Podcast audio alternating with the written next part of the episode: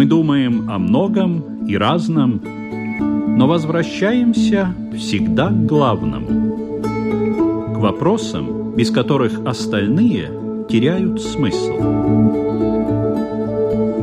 Беседы о главном на Латвийском радио 4.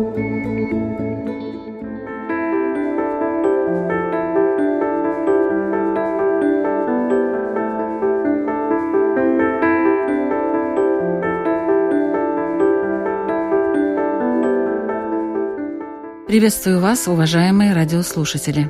Задумывались ли вы, зачем нам нужны знания? Вопрос кажется риторическим, ведь, как известно, знание – это сила, учение – свет, а не учение – тьма и так далее и тому подобное. Но вот скажите, всегда ли знающий человек является образованным? Все ли знания приносят пользу? И сколько и чего надо знать, чтобы жить хорошо и счастливо? Не торопитесь отвечать все не так однозначно. И в этой теме сегодня попытаются разобраться наши гости. Это Равин Шимон Кутновский-Ляк. Добрый день. Лютеранский пастор Павел Левушканс. Здравствуйте. Буддист Игорь Домнин. Добрый день. И имам Мухаммад Гига. Здравствуйте. В эфире программа «Беседа о главном», ведущая Людмила Вавинска, и мы начинаем.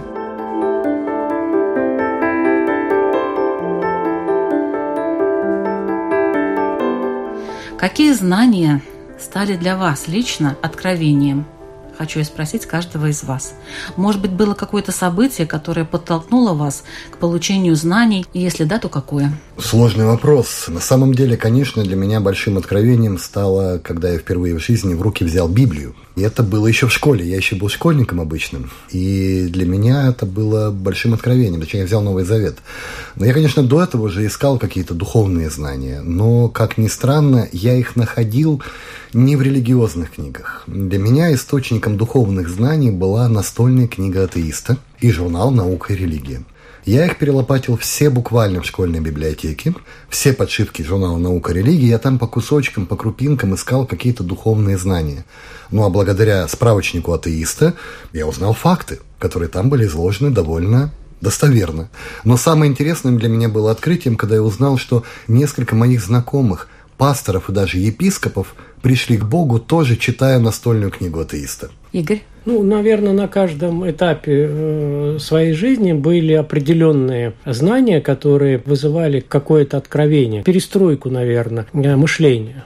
Для меня вообще всегда интересно было, во-первых, философия. Потом для меня вот таких из запоминающихся вещей это была книга Дао Дэ Цзин. Я пытался тогда читать духовную литературу, и для меня было достаточно сложно понимать Библию, я ее не понимал. Я читал там Бхагавагиту, тоже не очень понимал. Когда я открыл э, Дао Дэ я ее читал как детектив, хотя там достаточно сложный текст. Последнее, что меня поразило, вот такое, наверное, переворот, это буквально было два года назад, когда я прослушал курс лекции МГУ по физиологии нервной системы. И это был очень интересный переворот в мышлении, который очень много добавил именно к моему духовному пониманию. Очень интересные пути у нас к знаниям. А что скажет имам? Ну, соглашусь с тем, что вопрос непростой. Наверное, в каждом отрезке нашей жизни человек познает, да, набирает какие-то знания, которые оставляют определенный отпечаток. Но такое особое впечатление, естественно, это знания, связанные с религией. Когда мне первый раз рассказали об исламе, перекрыло. Вот все те знания, которые я имел, то, что он мне рассказал до 20 минут, как будто перекрыло всю мою жизнь и все мои те знания, которые э, были в прошлом. И это оставило настолько глубокий отпечаток, что вот до сих пор я ориентируюсь именно этими знаниями и вот живу именно по этим знаниям. Может быть, в чем-то отличается то, что я уже родился в семье, которая соблюдала, послала меня уже в садик и в школу, который в них изучается в том числе иудаизм, рядом с математикой, биологией и так далее. Много читал, не только религиозного, из этой точки зрения получил огромное удовольствие тоже от Жюль Верна и от Толкина в том числе. И это тоже очень впечатляет. Один очень мощный момент, когда служил в израильской армии. Суббота, шаббат, я один где-то сижу, после молитвы, и просто какое-то внутреннее представление, что а если вдруг то, что все, что мы изучаем, правда, неправда, и сам собой как-то сел, некоторые, может быть, назовут это медитация или какой-то более глубокий взгляд внутри себя, в то, что меня окружает, и осознал для себя – что даже если все, что вокруг меня, не совсем то, как Всевышний имел в виду, это лучше выбор, потому что достаточно людей жили вне этой пути для того, чтобы показать, что по-другому не работает. Начал общаться с людьми, смотреть на природу, смотреть на этот мир. Именно там больше всего у меня были такие моменты, которые в них я получил очень мощное подтверждение в своей пути.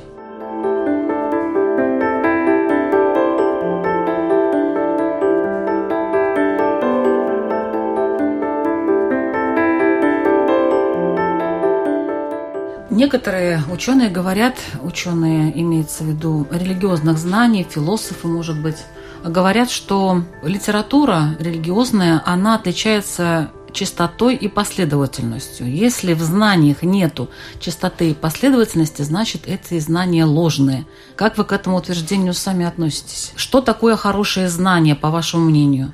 Те знания, которые ведут человека к счастью и избавляют от несчастья. Знание всегда делится на две части. С одной стороны, это само знание, с другой стороны, способность понимать это знание. Потому что одно и то же знание можно понимать совершенно по-разному. И поэтому знание всегда относительно. Ну, к примеру, допустим, вот в дзен-буддизме, в высоких йогических состояниях есть такая практика, как отрицание самого учения. И оно выражается фразой «встретил Будду, убей Будду, встретил патриарха, убей патриарха».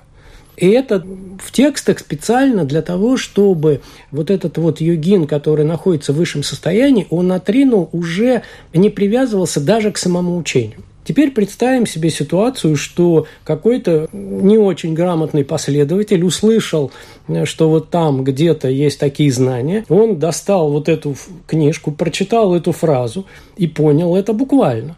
И, пошел, убил кого-то, да, вот с целью того, что он может чего-то достигнуть. Знание то одно знание и то же. доступно не всем, получается, да? Оно знание... доступно всем но просто нужно иметь определенный уровень понимания Я конкретного знания. И поэтому знание и понимание, они должны всегда находиться в балансе. Я тут не так давно был на одном большом экуменическом собрании, где были люди разных деноминаций, разных конфессий, христианских. И один из ведущих этого собрания сказал, что христианское послание очень просто. Бог тебя любит, Иисус за тебя умер, Иисус жив. Все. Все остальное это уже толкование, дополнение и прочее. Проблема иногда заключается в том, что простые истины, чтобы донести их достаточно просто, но при этом глубоко, тому, кто доносит, нужно иметь глубокое образование системное, потому что все люди очень разные. И если ты доносишь до человека истину, как это сделать, чтобы не примитивизировать? Как это сделать так, чтобы человек точно понял вот то, о чем говорил уважаемый Игорь?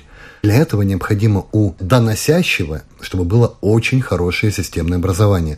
Павел апостол в Новом Завете писал довольно простые вещи, но при этом сам он обладал по нынешним меркам академическим образованием. Он учился у Равина Гамалиила, и по нынешним меркам это, наверное, характеризовалось бы как доктор богословия или доктор философии. И именно поэтому он мог разговаривать и с простыми рыбаками, и с учеными-фарисеями, и с греческими философами того времени на равных. В школе как нас учат в начале математику? Один плюс один – это два. Только чуть-чуть позже мы понимаем, что это не всегда так. Даже самый гениальный человек, который потом построит новейший самолет, начинать с этими очень базовые знания для того, чтобы в итоге подняться к более высокие знания. Я думаю, что также есть в любое духовное послание. Должно быть какой-то ступенчатый процесс. Весь наш мир устроен в какой-то ступенчатый процесс. То есть любой плод, который я съем, изначально есть зерно, которое я сажаю, потом растет росток, потом дерево, потом плод пока еще не созрел. Пока он созреет, пока можно будет его собрать, есть какой-то процесс. Да, слава Богу, со временем Всевышний дает нам укоротить эти процессы, но процесс всегда все-таки есть.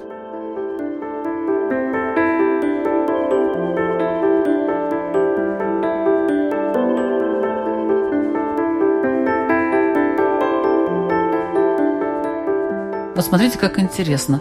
Предлагают вариант, человек должен э, достичь определенной степени, чтобы понимать то, что он изучает. Учитель должен уметь рассказать так, чтобы человек понял. Процесс должен происходить постепенно. Что нам скажет имам? Именно те понятия, которые вы перечислили, я бы объединил бы. В исламе очень большой акцент делается на последовательный набор знаний именно последовательный набор знаний. Так как считается, что без базовой основы да, без основы понимания человек, он ну, не сможет дальше двигаться. Именно поэтому, кстати, мы, многие учителя, они выступают против набора знаний с соцсетей, так как там разный уровень этих религиозных знаний. Поэтому нужно обязательно последовательно, начиная с таблицы умножения. Без таблицы умножения человек не может решать какие-то сложные формулы. Также и в религиозных знаниях, если у тебя нет базы, основы, то ты не можешь понять все эти вопросы, которые учит ислам. А мы... можно немножко оппонировать? Вы говорите, без таблицу умножения, и э, уважаемый Равин тут сказал, значит, один на один, но, правда, он сказал, что один плюс один может быть и не два, да, уже потом мы это понимаем. А, но таблица умножения, дело в том, что сейчас вот как раз новые технологии, я просто хочу, чтобы, может быть, вы уточнили, новые технологии дают возможность людям, начиная там, детям с первого класса, просто на калькуляторе рассчитать, сколько будет один умножить на там 5, 10 и так далее, там 2, 3 и тому подобное. Эти новые технологии, они сокращают этот процесс, но, может быть, мы что-то теряем из-за того, что мы не знаем таблицу умножения. Ну, допустим, я ее знаю, а уже, скажем, поколение подрастающее может и не пользоваться ею в уме. Я сразу же вспомнился вопрос. Один человек меня спросил, а почему я должен знать, как определять времена намазов, да, времена молитвы, компасы, когда у меня есть календарь, допустим, когда у меня есть интернет? то ученые говорят, что если ты окажешься в том месте, где не будет работать интернет, и у тебя не будет никакой возможности использовать именно эти технологии, что ты будешь делать? Поэтому ученые обязали. Они говорят, обязательно должен э, набрать те знания, которые необходимы тебе по жизни. Когда я был только-только вот обратился и был совсем молодым верующим, то, вы знаете, я знал ответы на все вопросы.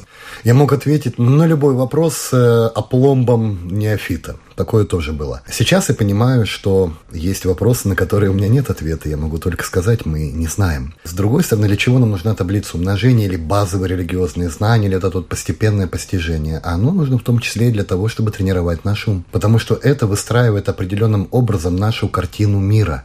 И потом нам легче в случае непредвиденной ситуации или ситуации, которая не описана в катехизисе или в каком-то учебнике богословия, как нам правильно поступать. Мы постигаем базовые истины Священного Писания, Слова Божьего и их применения в традиции церкви, для того, чтобы потом в другой ситуации, незнакомой, мы уже знали, как нам правильно реагировать и правильно себя вести. Насчет базиса, может быть, немножко Равин Шимон нам расскажет, какой он должен быть, этот базис, какие должны быть основные знания, чтобы действительно, как э, сказал вот э, имам Мухаммад Гега, если вдруг человек оказывается в непредвиденных обстоятельствах, в какой-то незнакомой обстановке, где он не может воспользоваться привычными методами, чтобы он смог как-то найти себя и найти выход из ситуации.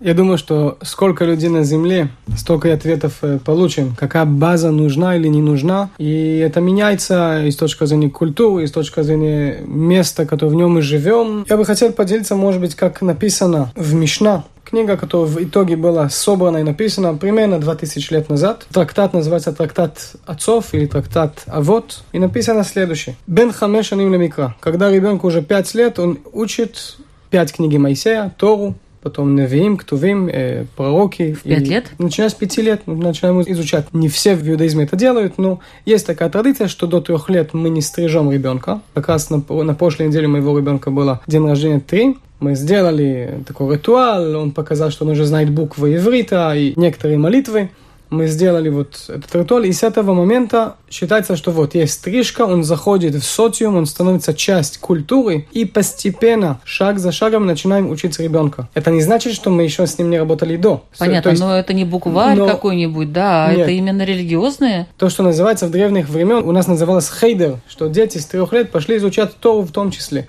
Но того, что они изучали, они знали читать, они знали считать, и так далее, это уже некая база образования все равно всегда нам важно, чтобы дети начинали, насколько они могут это понять, что есть Всевышний над ними, что есть Создатель этого мира. Лучше базу я даю ребенку, потому что в конце концов, если я понимаю, что Всевышний – это абсолютно добро, и я понимаю в ранний возраст, а зачем я вообще здесь, и для чего этот мир создан, и куда стремиться дальше, когда ему 10 лет, то есть за 5 лет примерно, хотя на базовый уровень он проходит Тору, Микра, в 10 лет он начинает уже изучать то, что называется устная Тора. То есть это уже Мишна, это уже свод правил и так далее.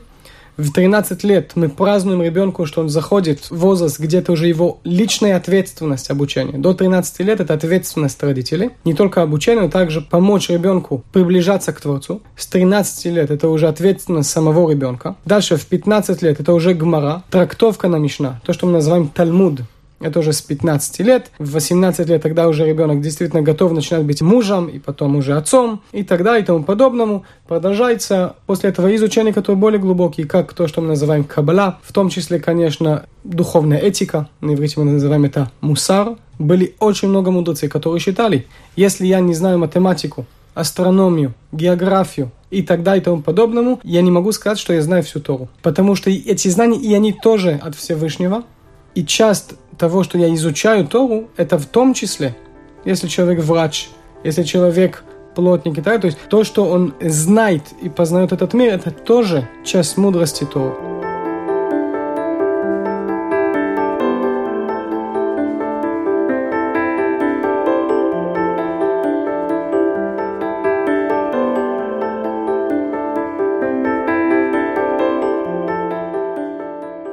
Буддизме детей как-то приучают, что-то рассказывают, вот какие-то базовые знания дают, если уж мы взяли тему детей, детского образования? Ну, вообще в буддизме монахом можно быть с 20 лет. Все-таки буддизм э, рассматривает обучение взрослых. Буддизм занимается изучением сознания и отделяет в процессе знания способность к пониманию и само знание. Вот мы очень часто в детском саду, в первом классе, мы говорим, что мы делаем для детей, допустим, развивающие игры. Мы развиваем детей в детском саду.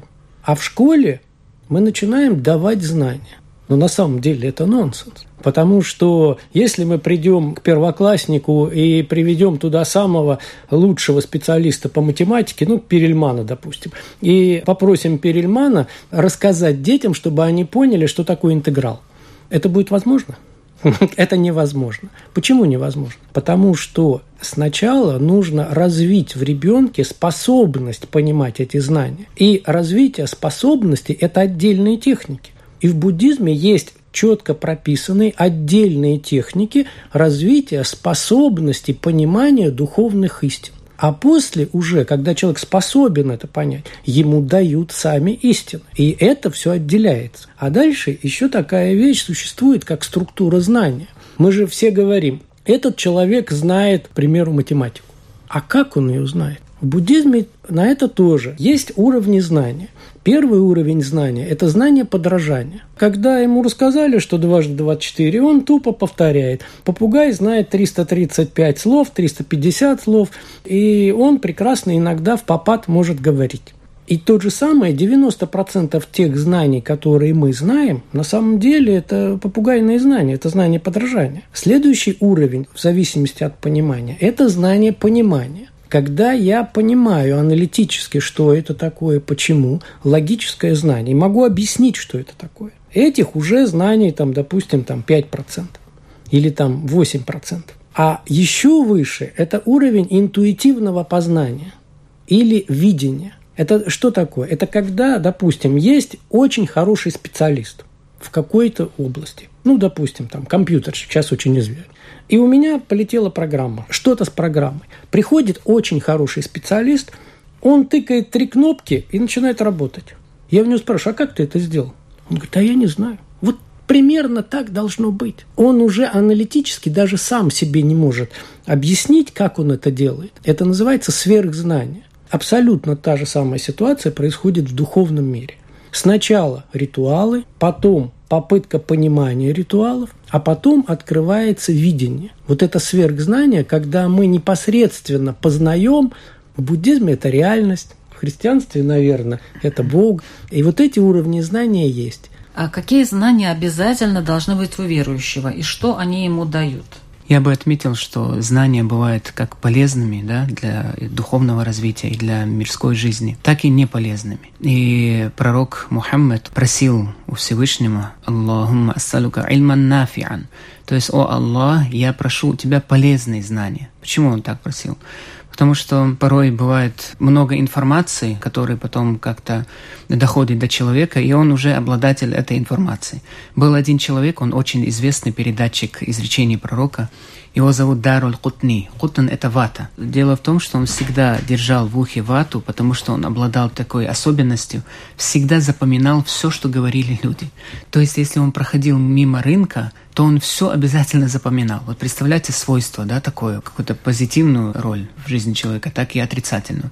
Поэтому, чтобы не запоминать всю эту информацию, которую он слышит, он держал вату в ухе. Знания бывают разными. А как но... отличить вот полезное от неполезного?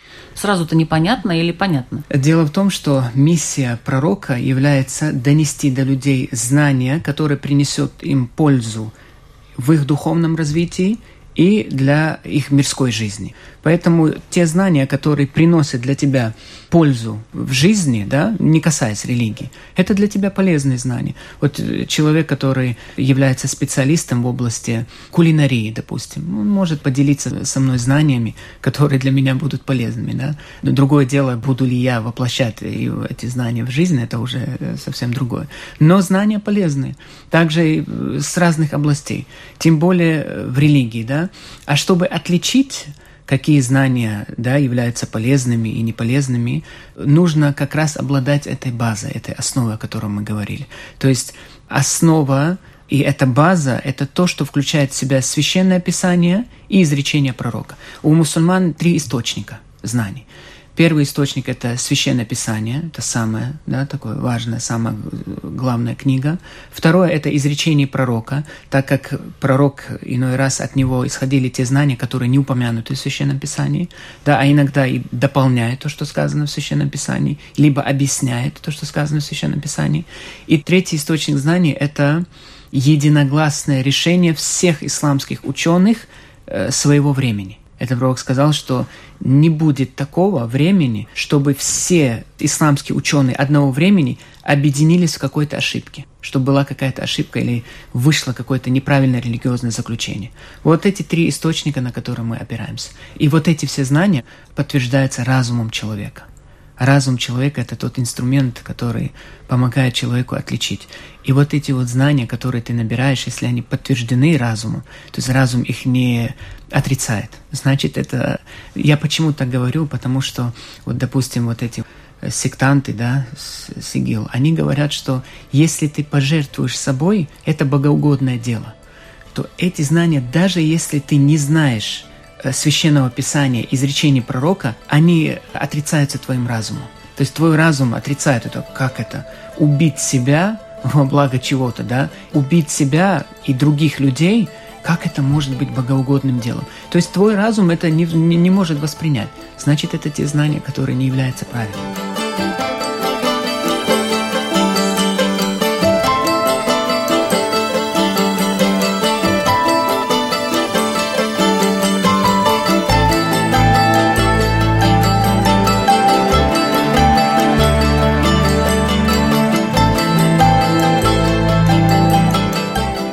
Я напоминаю, что вы слушаете программу «Беседа о главном». Сегодня у нас тема «Знание и образованность. Что это такое?»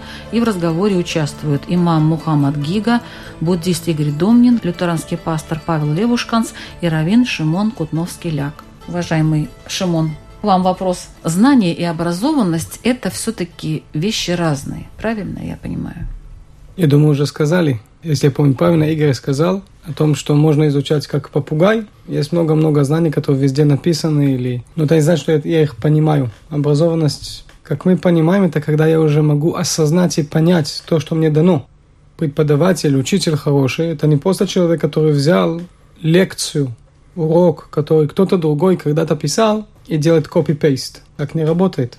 А мы берем знания, и эти знания идут через нас. То есть есть какая-то информация, какое-то знание, мы его получаем, обрабатываем. Это знание выходит как некий результат в нашей жизни. Это влияет на как мы ведем себя, на как мы смотрим на мир и так далее. И тогда уже это знание становится некая мудрость. И вот это, можно сказать, быть образованным. А что по этому поводу думает Павел? Главная характеристика образования – это, конечно, системность. Это такой целостный взгляд на мир – Образование помогает нам, ну, нормальное систематическое образование, помогает нам выстроить некую, ну, системное описание мира, которое находится вокруг нас. И это касается как физики, математики, биологии, точно так же касается и духовных знаний. Один известный американский философ Кен Уилбер, он говорил о том, что, в принципе, все виды знаний можно свести к трем очам познания, как он такой выразился, такой метафорой. Первое – это око плоти, это все, что мы можем измерить, посмотреть, наблюдать в приборы и так далее. Это мир естественных наук. Второе – око разума. Это то, что мы можем помыслить. Это гуманитарные науки, это философия, это психология в какой-то степени, например. И третье око – это око созерцания, которым мы точно так же постигаем реальность, но постигаем ее целостно. Мы ее схватываем иногда даже не вербализируя, потому что мы не можем иногда вербализировать то, что мы пережили в созерцании. Но эти все три вида знаний обладают характеристиками подлинного знания. То есть это есть элемент инструментальный, то есть делай то-то и получишь такой-то результат. Это элемент повторяемости, то есть любой человек – разной культуры, разного возраста, языка и прочего, следуя этим инструкциям, получит тот же самый результат. И этот результат будет одинаков для многих людей, то есть масштабируемость. То есть вы можете это сделать снова, снова и снова с разными людьми. Поэтому духовные знания, которые преподаются в целостности, то есть комплексно, они каждого человека ведут к тому, что называется мудрость. Мы все равно постигаем примерно одинаково все. Но для того, чтобы не уйти в ересь, в какие-то глупости, попросту говоря, вы знаете, я смотрю интернет и встречаю огромное количество просто какого-то безумия на самом деле, выдаваемого под личиной христианской проповеди. Иной раз смотришь какого-то новоявленного проповедника, такой, знаете, бывает такой молодой человек на не очень хороший телефон на фоне обоев цветочек записывает глубокие истины, которые он только что получил в откровении. Иной раз это просто какой-то кошмар, и ты думаешь, как могут найтись люди, которые в это могут поверить. Это мы говорим только про христианство. Но у него находится сотни, если не тысячи поклонников, последователей, и он находит свою аудиторию. Почему? Потому что у слушателей нет никакой целостной картины мира, у них нет целостного набора знаний. Именно поэтому мы говорим, что важно пройти альфа-курс, важно пройти катехизацию, важно получить тот базовый набор, с помощью которого ты можешь просто адекватно реагировать на ту информацию, которую ты получаешь. Что такое образованность с точки зрения буддизма? Ну, это сложное понятие, потому что это вообще европейское слово «образованность». Да? В буддизме нет такого понятия и такого слова. Но в буддизме есть так называемый восьмеричный благородный путь. Это воспитание образованного или мудрого человека. Что это такое? Этот путь – это восемь направлений развития человека. Они делятся на три. Вот эти восемь делятся на три группы. Это первый путь знания, когда человек действительно где-то получает знания, чисто физически. Дальше путь развития способности понимания этих знаний. И третье – это путь действия, путь применения этих знаний. И когда вот все три вот этих вот направления находятся в балансе, то тогда человек увеличивает количество мудрости. Если это, ну, как бы разбалансируется, то есть что-то уходит вперед, а что-то отстает, то тогда возникают достаточно большие проблемы. Ну, к примеру, допустим, мы говорим, что этика – это хорошо – но этика без знания и без понимания, она приводит к фанатизму. Знание просто так, без способности понимания и без действия, как мне нравилось выражение Петр I. Правда это или нет, но я слышал такое. Он говорил, что бессмысленные знания хуже пьянства. Ну, просто да. сидеть и развивать способность понимания и не применять это и не Или понимать. просто собирать эти знания, да, как бы в копилочку свою. Да, это, это называется ну. интеллектуальная жадность. Вот мы можем быть жадными к пище, а можем быть жадными интеллектуально. Если это не применяется, то это начинает гнить, грубо говоря. Угу. Вот. И поэтому образованный человек – это тот, который находится в балансе. Все, ну, мудрый человек. Образованность – это не только обладание знаниями, а это умение грамотно доносить эти знания и уместно, главное, да, в свое время и в своем месте. Дело в том, что как учителя, как и мамы, мы обладаем достаточным количеством знаний для того, чтобы делиться с людьми, да. Есть такие знания, которые, кстати, вот это тоже ошибка некоторых проповедников, когда они хотят поделиться с людьми всеми теми знаниями, которые обладают. А мы против этого. Почему? Потому что прихожане и вообще люди, простые люди, они как пациенты своего рода. Им нужно именно те знания, которые принесут пользу именно на данном этапе развития этого человека. Я просто приведу маленький пример. Дело в том, что по исламу есть такое, когда ты вот умираешь с голода, допустим, да, у тебя нечего, чем можно спасти твою жизнь, и ты не находишь ничего больше, кроме свинины. Больше ничего нету то тебе можно, разрешено кушать свинину, для того, чтобы спасти свою жизнь. Представьте реакцию людей, если, например, так э, называемый образованный человек, он скажет, вы знаете, иногда можно мусульманам употреблять свинину. То есть ты должен подавать эти знания уместно в свое время и в правильном месте. Это очень важно. Вот когда ты умеешь грамотно доносить до людей на понятном, доступном языке. И когда ты уместно упоминаешь те или иные правила, связанные с исламом, вот тогда ты считаешься вот образованным человеком, действительно человек, который умеет и правильно, грамотно пользуется теми знаниями, которыми он обладает.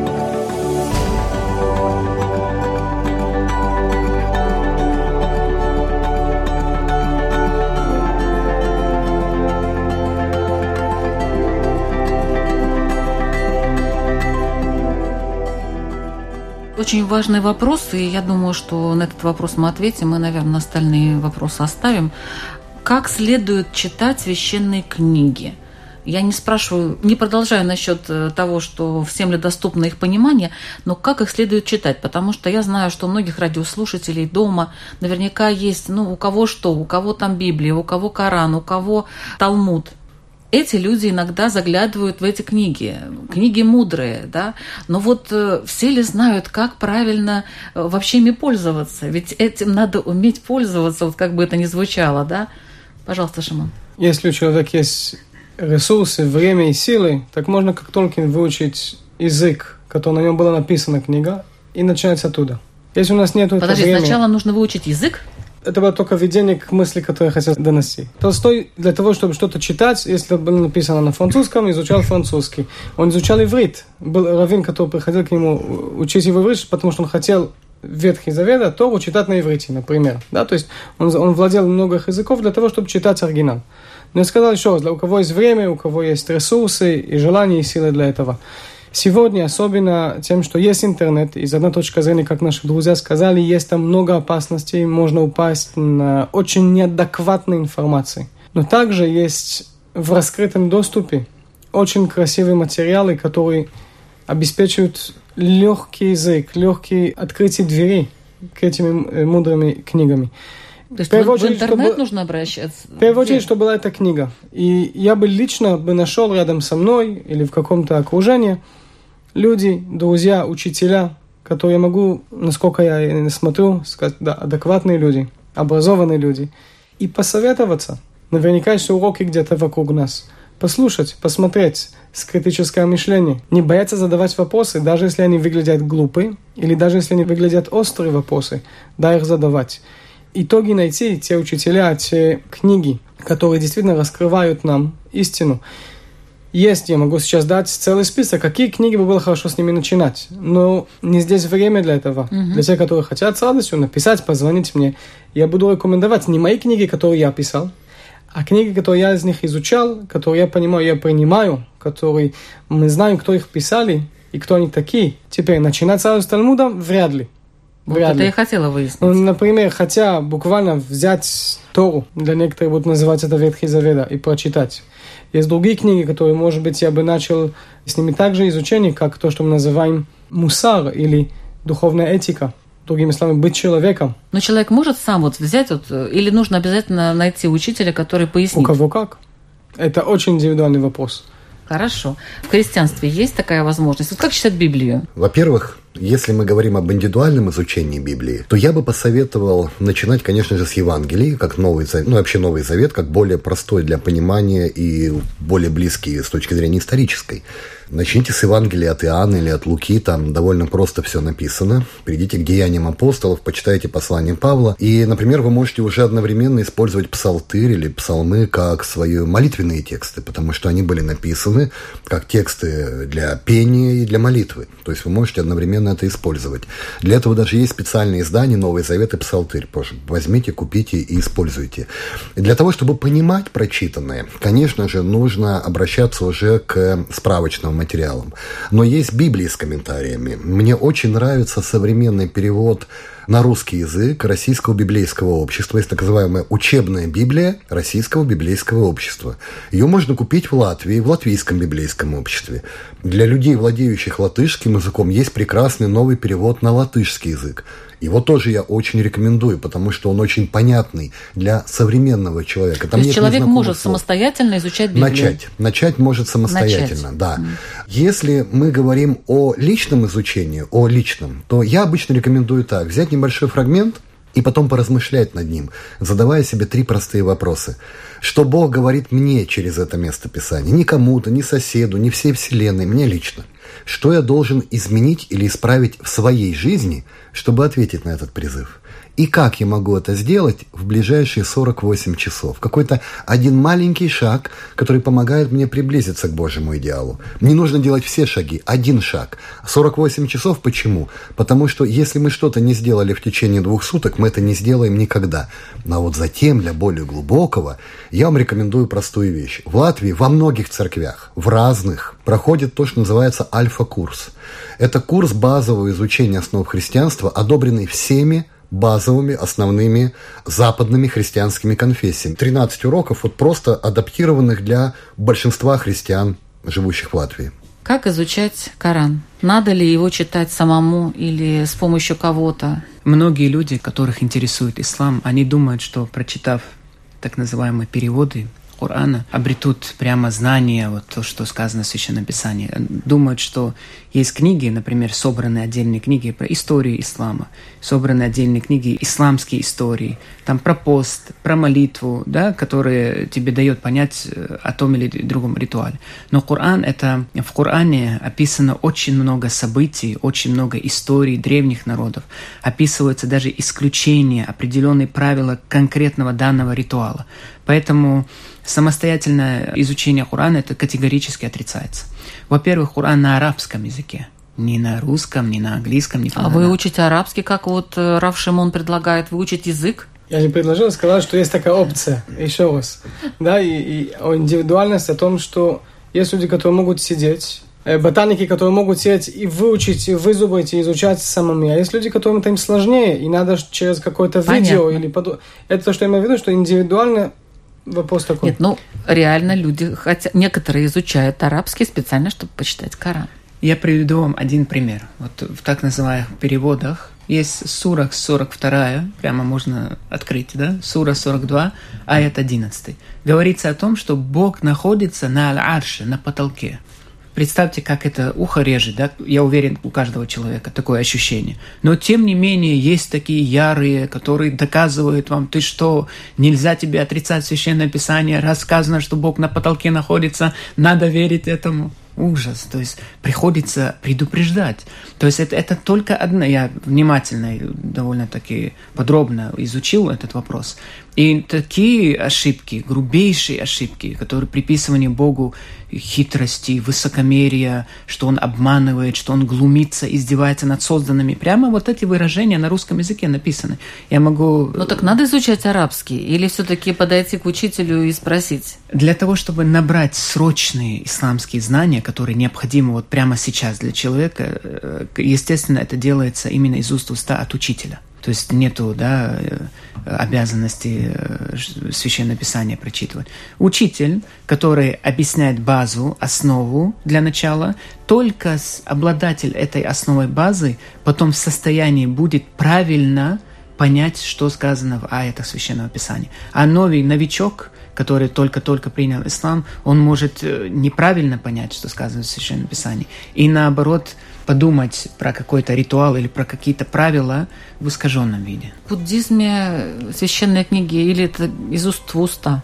Нет, в буддизме много э, книг по учению. В буддизме они не называются священными книгами. Но, допустим, палийский канон – это примерно 1200 сутр, который, ну, Будда же, он проповедовал 40 лет. Поэтому за 40 лет можно много чего сказать. Их можно читать вот так, не, ну, человеку, который не да, обладает... Да, конечно. И это необходимо читать, потому что вообще, если человек хочет познать какое-то э, учение, нужно, надо начинать с первоисточников да, потому что комментарий – это комментарий, но нужно начинать э, сначала.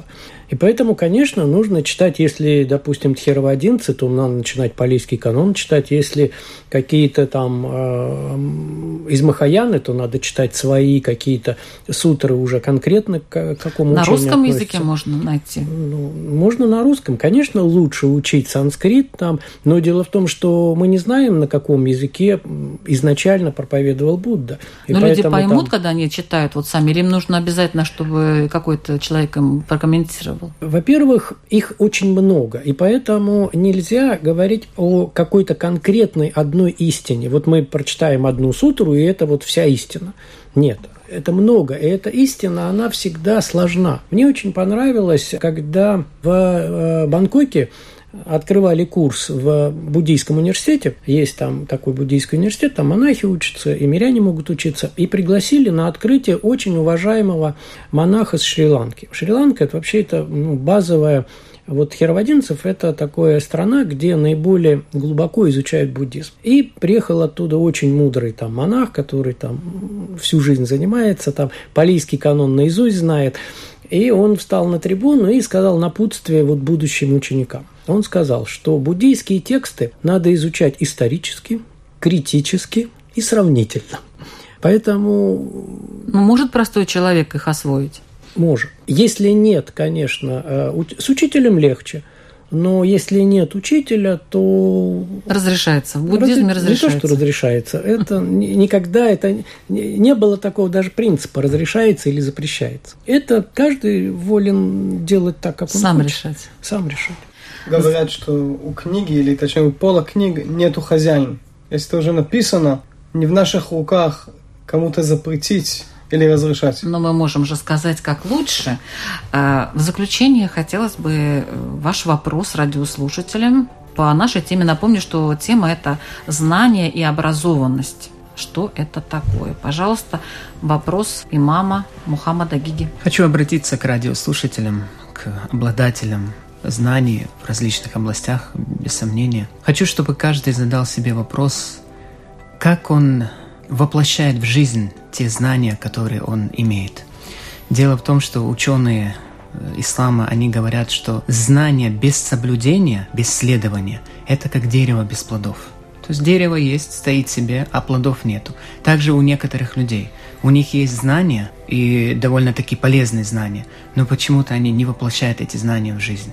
Поэтому пусть каждый э, задумается над этим, проанализирует, если он обладает полезными знаниями, почему так тяжело ему дается воплотить эти знания в жизнь. Спасибо. Равин Шимон Кутновский-Ляк. Философы считали, что мудрость мы находим через диалектики, то есть тезис, антитезис и в итоге синтезис. Джон Стюарт Милл, более ближе к нашему времени, считал, что вообще каждый держит какую-то часть истины, и только через наши разговоры и даже некие споры в итоге мы сможем пройти через некий процесс афинажа, если можно так сказать, для того, чтобы убрать лишнего и найти больше и больше из этой истины. Из этой точки зрения найти себе учителя, найти себе книги и посмотрите, можете ли вы, можем ли мы вместе войти в диалог с уважением, с почтением друг к другу или нет. Если да, это замечательно продолжать. Если нет, скорее всего, есть некая проблема в ту путь или в те книги с теми учителями, которые с ними э, мы изучаем, и тогда надо искать дальше.